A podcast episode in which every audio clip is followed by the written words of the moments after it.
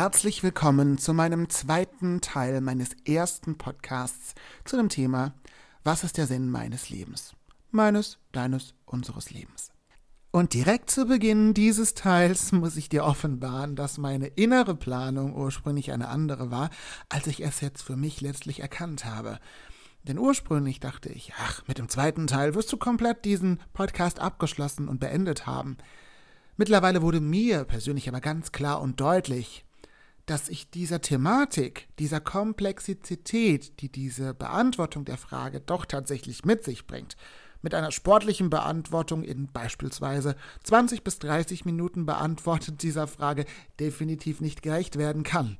Und somit ist nun definitiv ganz klar, dass es mindestens einen dritten Teil geben wird. Also lassen wir beide uns einfach überraschen, wie viele Anteile sich jetzt so weiterentwickeln und dann schauen wir einfach, wie viele Teile notwendig sind. Mir ist es einfach nur wichtig, nicht zu viel Information innerhalb von kürzester Zeit zusammenzufassen, denn sonst glaube ich, dass es ein Stück weit auch an Qualität verliert und dass auch die Impulsgebung nicht gut genug an dich weitergegeben werden kann. Ich glaube, es macht viel mehr Sinn, wirklich gezielt einzelne Aspekte anzusprechen und diese dann quasi mit einer kleinen Unterbrechung bis zum nächsten Teil erst einmal sacken zu lassen. Oder? Und eben hatte ich gerade das Wort Qualität in den Mund genommen. Wie passend ist das denn? Denn dann kommen wir direkt zum ersten weiteren Aspekt des zweiten Teils. Was ist Qualität?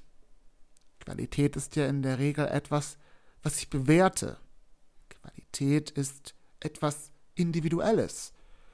Und ich entscheide, was für mich qualitativ gut oder qualitativ auch schlecht ist. Und das entscheide nur ich für mich letztlich alleine. Denn für jeden ist Qualität etwas ganz Eigenes und Unterschiedliches. Eine für dich eventuell gute Qualität könnte für mich unzureichend sein oder umgekehrt, dass eine Qualität, die ich super gut finde, du sagst, nee, also das reicht mir definitiv nicht.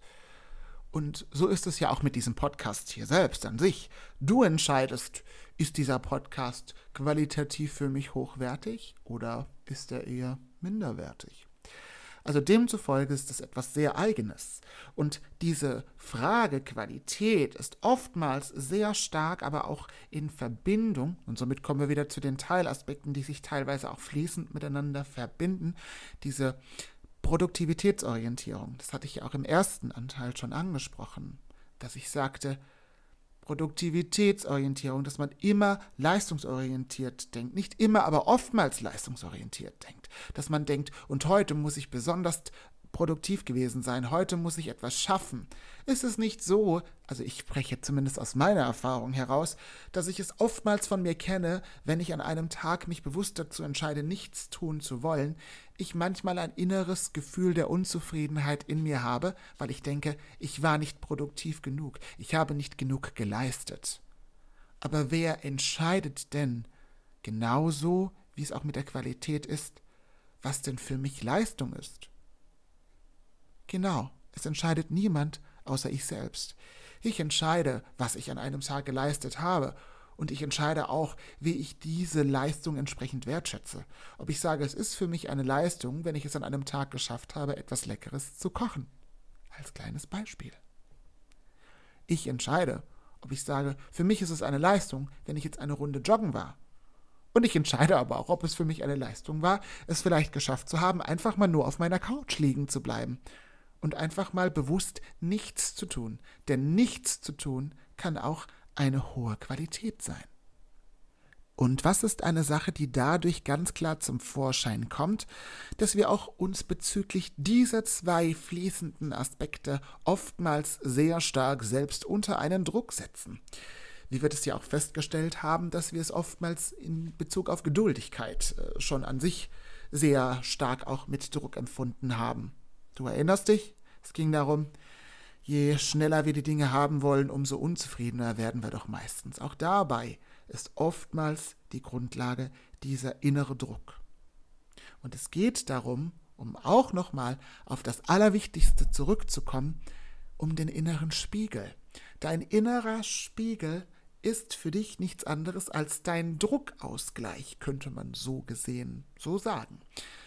Dass wenn du in der Lage bist, diesen inneren Spiegel, der in dir ist, auszupacken und hineinzuschauen und nicht wegzuschauen und dich selbst zu trauen, diese, wie ich es bereits auch schon im ersten Teil erwähnt hatte, unter Umständen auch sehr negativen inneren Gefühle auszuhalten, kannst du lernen, daraus zu profitieren und auch irgendwann dieses unangenehme Gefühl, dieses, oh, jetzt, jetzt will ich da eigentlich gar nicht draufschauen und ich, ich will das eigentlich gar nicht haben, einfach wirklich, dass dieses Gefühl auch weggeht. Denn das ist eine Frage der Übung.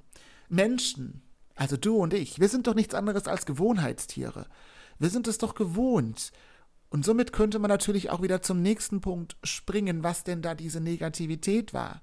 Ja, das ist ja auch etwas Gewohntes, etwas Erlerntes ein Stück weit. Also von daher, nimm dich diesem inneren Spiegel tatsächlich an. Ja, und lass uns jetzt wirklich bei dem Spiegel kurz bleiben.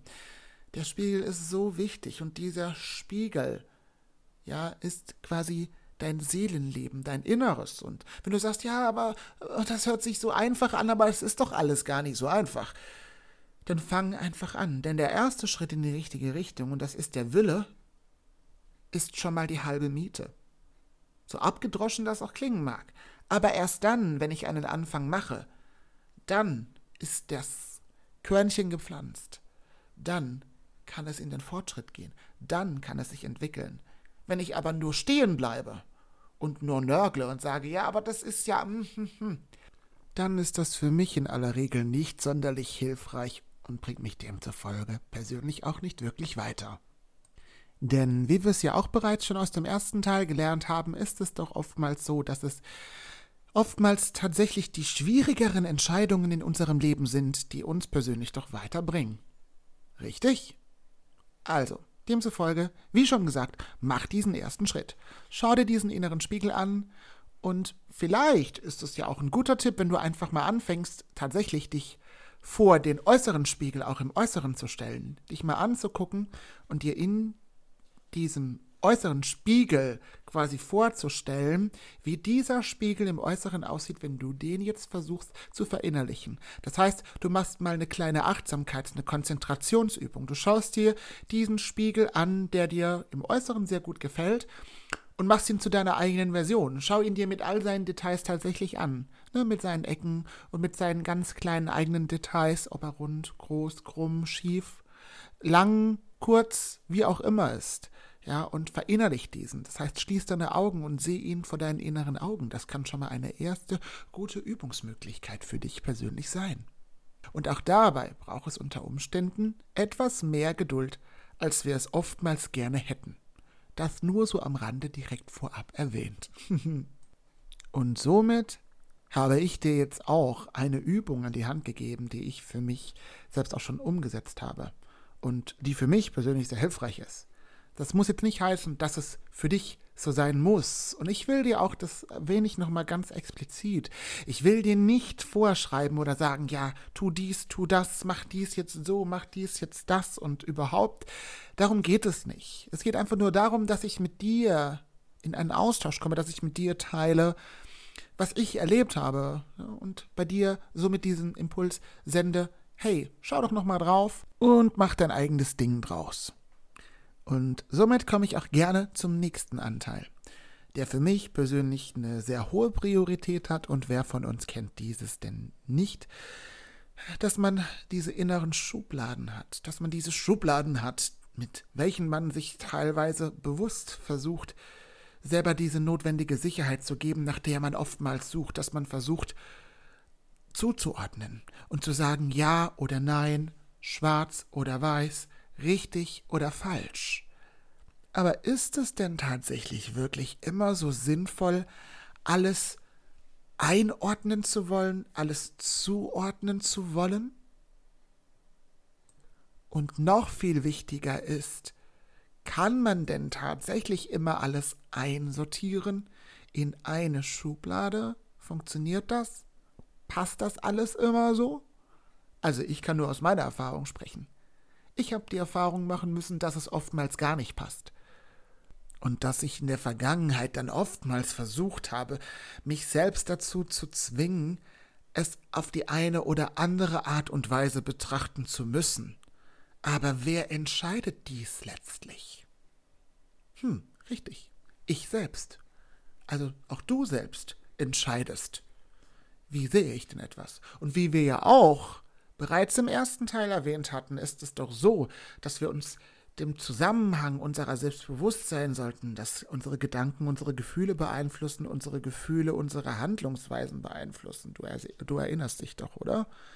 Genau. Und deshalb sage ich, man kann dieses Verhaltensmuster, was man sich auch antrainiert hat, definitiv verändern und durchbrechen.